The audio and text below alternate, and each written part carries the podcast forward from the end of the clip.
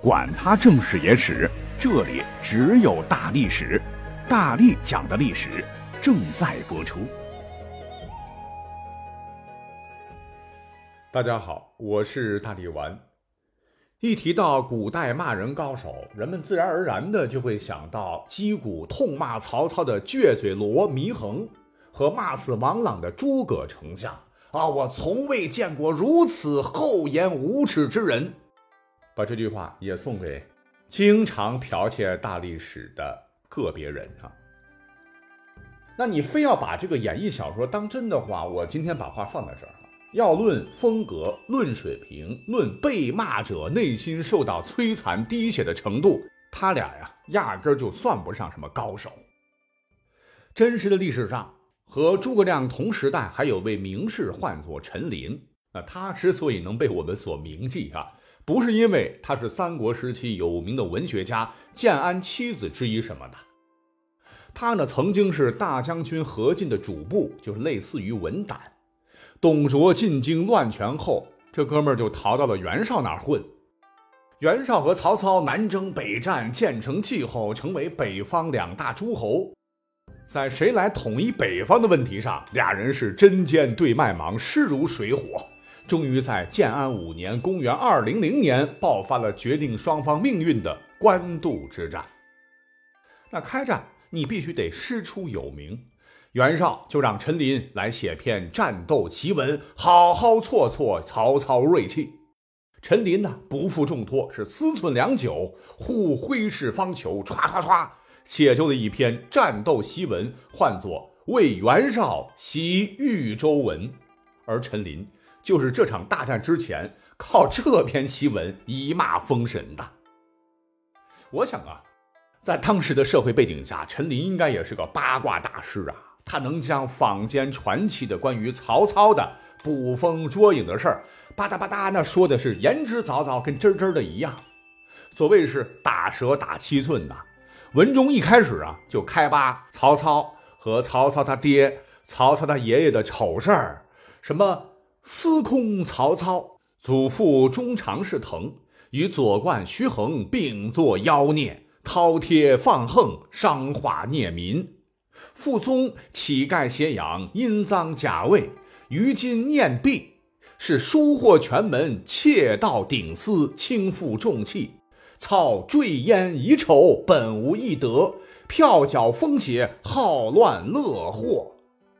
咱就先不说能不能听得懂了哈，您听这用词儿，尖酸刻薄到极致，妖孽了，凶恶贪食的野兽饕餮了。陈琳文中所创造出来的我们现在不常用的成语“于金碾币”，用车载运金玉宝货，什么坠烟遗丑，本无义德等等，那真是不带脏字儿，却字字诛心呐。司空曹操，他的祖父曹腾是从前的中常侍。与左冠徐衡同时兴风作浪，骄横放纵，损害风化，虐待百姓。他的父亲曹嵩是曹腾收养的义子，借助曹腾的地位，乘坐金玉车辇，勾结权势，篡夺皇位，颠覆皇权。曹操那就是宦官阉人的后代，本来就没什么品德，是狡猾任侠，喜欢制造动乱和灾祸。我呸！徐林继续咆哮道。就因为曹操这家伙出身低贱，他爷爷没爸啊，所以干起坏事来，他也是亲力亲为。操率将力士亲临发掘，破关裸视，掠取金宝啊！堂堂三军统帅，为了点儿金银财宝，眼睛放光，亲自上阵剥死人衣服，猥琐极了。曹操这个死变态，亲自挖坟还不够过瘾，又成立所谓的发丘中郎将、摸金校尉，专门干这种挖坟掘墓的勾当。他用这种办法极力掩饰自己的所作所为。他的军队所经过的地方，到处纵容士兵抢夺，没有一处坟墓不被挖掘的。祸国殃民，让世上的人和阴间的鬼都受到伤害。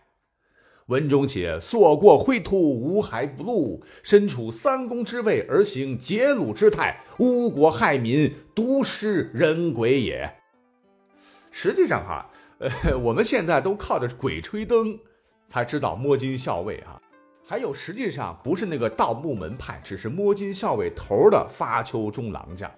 那么历史上到底是不是曹操当年为了挖掘财宝充军费而设置的？那正史当中并没有明确记载。那大家之所以说都是曹操干的啊，他是个盗墓狂人啊，就是他成立的历史上第一支官方认定的盗墓部队的说法，其实嘞就是来源于陈琳的这一骂。不光我们信了，后世的盗墓贼都供奉曹操为盗墓行业的祖师爷，他们都信了，可见陈琳骂之狠毒啊！陈琳觉得还不过瘾，再接再厉，继续怒骂道。你曹操对百姓征收苛捐杂税，祸祸大家，还有被害妄想症，时常提防别人加害自己，耳目遍满田野，搞特务统治，抓人的陷阱是塞满道路。历观古今书籍所记载的贪婪、残忍、严酷无道的奸臣，加一块儿都不如你曹操。您听听啊，骂都骂得这么极致，那陈琳呢？啊，捧起自个儿的主子来。一百八十度大转换也能捧到极致。檄文中写道：“幕府，也就是袁绍，奉汉威灵，折冲宇宙，长戟百万，胡骑千群。大军犯黄河而剿其前，荆州下晚夜而挤其后。雷震虎步，若举炎火，以若飞鹏；赴沧海，以卧标炭，有何不灭者哉？”哇塞，折冲宇宙！看来呃，现代文明世界的宇宙大将军是陈琳他当年发明的。也就是说，我主公袁绍身负大汉皇帝的委托，威名震动宇宙，拥有雄兵百万，其中骁勇善战的骑兵众多，拥有像黄渤下狱乌货一样的名将勇士，拥有良弓劲弩的强大军事力量。我们的大军聚集世上无双的战士，对峙敌军，那就像举烈火来烧蓬草，倾覆沧海，洗涤一切一样。没有什么敌人是不会被我们消灭的。最后，陈琳还不忘打鸡血：“此乃忠臣肝脑涂地之秋，烈士立功之会，可不续哉？”童子们。紧密团结在袁绍袁将军的周围，我们忠臣肝脑涂地报效皇帝和朝廷的时候到了，壮烈勇士立功的机会到了，冲啊！此文一出，那真是扬了袁军士气哈，令曹营当中无不气愤。很快，曹操就看到了。据说当时曹操被吕布脑袋不是打了一闷棍吗？患了偏头疼，正发作，疼得死去活来。读罢陈琳写的檄文，什么让全天下的人团结起来消灭我？写的还跟真真的一样，谁看了都想骂我曹某人衣冠禽兽、无耻小人呐！这，哎呀，曹操开始其实还不是生气，而是被惊出了一身冷汗啊！这个脑髓液倒流上了头，哎，他突然觉得脑袋不疼了呢。后来官渡之战之后，曹操火烧乌巢，以少胜多，袁绍大败，残军溃败。陈琳呢，也是跟着一路逃啊，等等等，逃逃逃，结果啊，没跑了，被曹操活捉。曹操见着面是大骂陈琳道：“你妈了个，还敢见我啊？你写檄文骂姑也就算了，为何要骂我爹，骂我爷爷？”您猜陈琳怎么回答的？陈琳是愁眉苦脸的回答。我也没有办法呀，箭在弦上，不得不发呀。别说哈，江湖真的糟蹋曹操太久了。一提到曹操，那都是奸诈小人呐。其实啊，历史上作为枭雄的曹操很有度量，是一个有才华、有能力又充满个人魅力的领导者。三分天下有期，绝不是奸雄能办得到的。他当时听完陈琳所言，来人。将陈琳，陈琳吓得腿都哆嗦了，封为司空军师祭酒啊！哈，陈琳还想着自个恐怕要被大卸八块，暴尸荒野了呢，结果竟然当了司空军师祭酒。哎，说起这个官职，是曹操当年首创，为大谋士郭嘉量身定制的。那军师这个词儿很好理解了啊，诸葛亮就是干这个的。祭酒主要就是古人用酒来祭祀神灵啊。那这件事儿呢，只能是德高望重人才有资格。后来呢，就用祭酒这个词儿来表示首席的意思。所以军师祭酒这个官职就是首席军师的意思。反正当时陈琳都吓傻了，都搞懵了，什么套路啊？没死不说，还当了大官儿啊！从此呢，就彻底归附于被他痛骂的爱才的曹操，真心实意的为曹操马首是瞻了。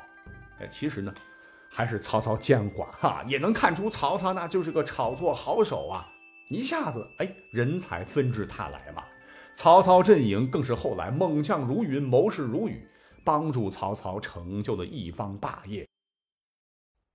那讲到这儿，我们要多说一嘴啊。其实汉代跟我们现在差不多吧？啊，粗鄙的骂人话有很多了，像刘邦最喜欢骂的“庶子”，你小子；“婢子”就贱女人；还有“死公”，死老头子；“狗彘”就你跟猪狗一样啊；“畜产”就是畜生啊，什么什么的。这骂人的话其实是当时很丰富的啊，可是陈琳要这么骂曹操，实在这就有点太 low 了，就压根儿别想挤进历史上的骂人高手的行列。以此为标准，我们抓紧的再多讲几个骂的青史留名的人物。汉两晋南北朝之后，到了唐朝，哦呦，粗鄙的骂人词汇比前朝那真是呈爆炸性增长，什么畜生、狗、狗种、狗屎、狗肠、死狗奴。痴汉，这个不是来自于日本吗？啊，还有秃奴啊。话说有一次呢，《资治通鉴》记载的安西节度使夫蒙灵察曾大骂高仙芝，也是当时达罗斯之战的那统帅啊，说阿奇巴，哈哈，但狗粪高丽奴。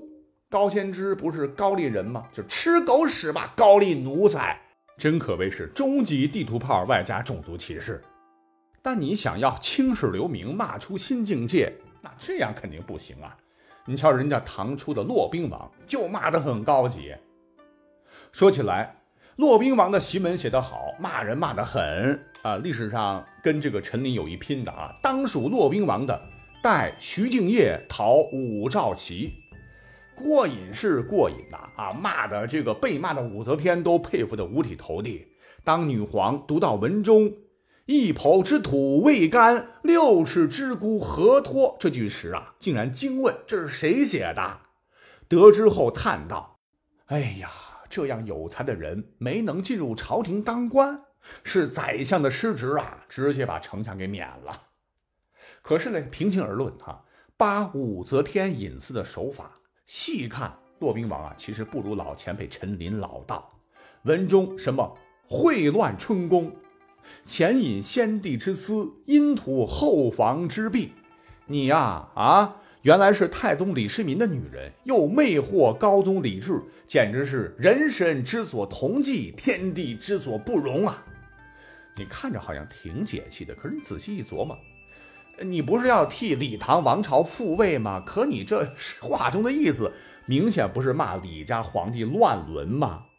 尤其最后那句“试看今日之狱中，竟是谁家之天下？”哦，照你的意思，难道是乱伦者的天下？所以水平还是稍微差一点啊，就暂居第二吧。随着时代的发展，到了宋元时期，脏话在民间进一步和我们现在趋近了。你像“王八龟”就“王八蛋”什么的。绿头龟、蠢物、呆才、沙雕、贱人、老驴、老狗、泼皮，还有经常我们现在能用到的傻叉，就可能来源于宋元。我们举例哈，你像当时的宋太祖叫赵匡胤，武将出身，本来就粗嘛。有一次呢，自个儿寝宫房梁损坏，命人来修理，大臣奏报要截一根巨木当房梁，花费很大。这个太祖体恤民力啊，就觉得奢侈，在折子上批道：“截你爷头，截你娘头。”感觉有点不太像唐宗宋祖的风格哈，嘴巴挺臭的。